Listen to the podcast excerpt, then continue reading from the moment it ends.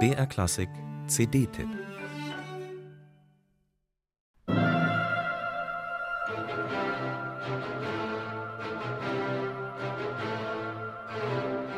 Seine Karriere war so glänzend wie ungewöhnlich im viktorianischen England. Samuel Coleridge Taylor kam 1875 als unehelicher Sohn eines Arztes aus Sierra Leone in London zur Welt. Er studierte am Royal College of Music und wurde 23-jährig durch seine indianisch inspirierte Chorkantate Hiawatha's Wedding Feast berühmter als seine weißen Kollegen Warren Williams und Holst. George V. ließ sich zu seiner Musik krönen. Präsident Roosevelt empfing ihn ehrenvoll in den USA, wo Coleridge Taylor zur Identifikationsfigur für viele Afroamerikaner wurde. Denn er träumte von einer Synthese zwischen europäischer Sinfonik und afrikanischen Volksweisen, etwa in seiner African Suite.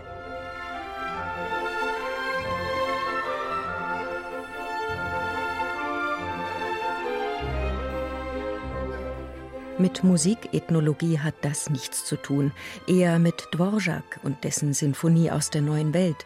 Überhaupt mit der Art, wie Komponisten damals irische, ungarische, böhmische oder sonstige Melodien sinfonisch adaptierten.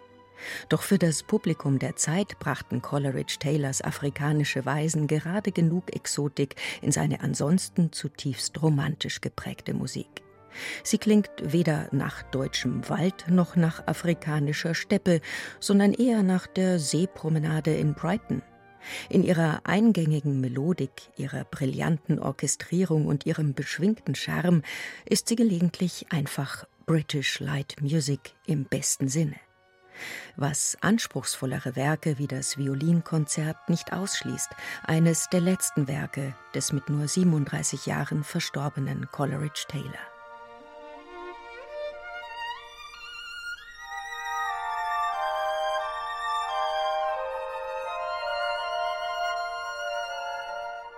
Das in London ansässige Chineke Orchestra besteht vorwiegend aus People of Color und hat es sich zur Aufgabe gemacht, auch ethnisch diverse Komponisten zu spielen, sei es die Afroamerikanerin Florence Price, den aus der Karibik stammenden Mozart-Zeitgenossen Joseph Bologne oder aktuell den afrikanischstämmigen Briten Samuel Coleridge Taylor.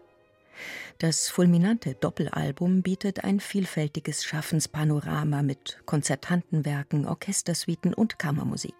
Sogar eine Komposition von Coleridge Taylors Tochter Avril ist als Bonus in Weltersteinspielung beigegeben. Keine Studioproduktion übrigens, sondern eine Zusammenstellung von Konzertmitschnitten unter der Leitung von Kevin John Edusey oder Kalina Boel. Mit dabei sind auch das Chineke Chamber Ensemble und die Geigerin Elena Uriosti.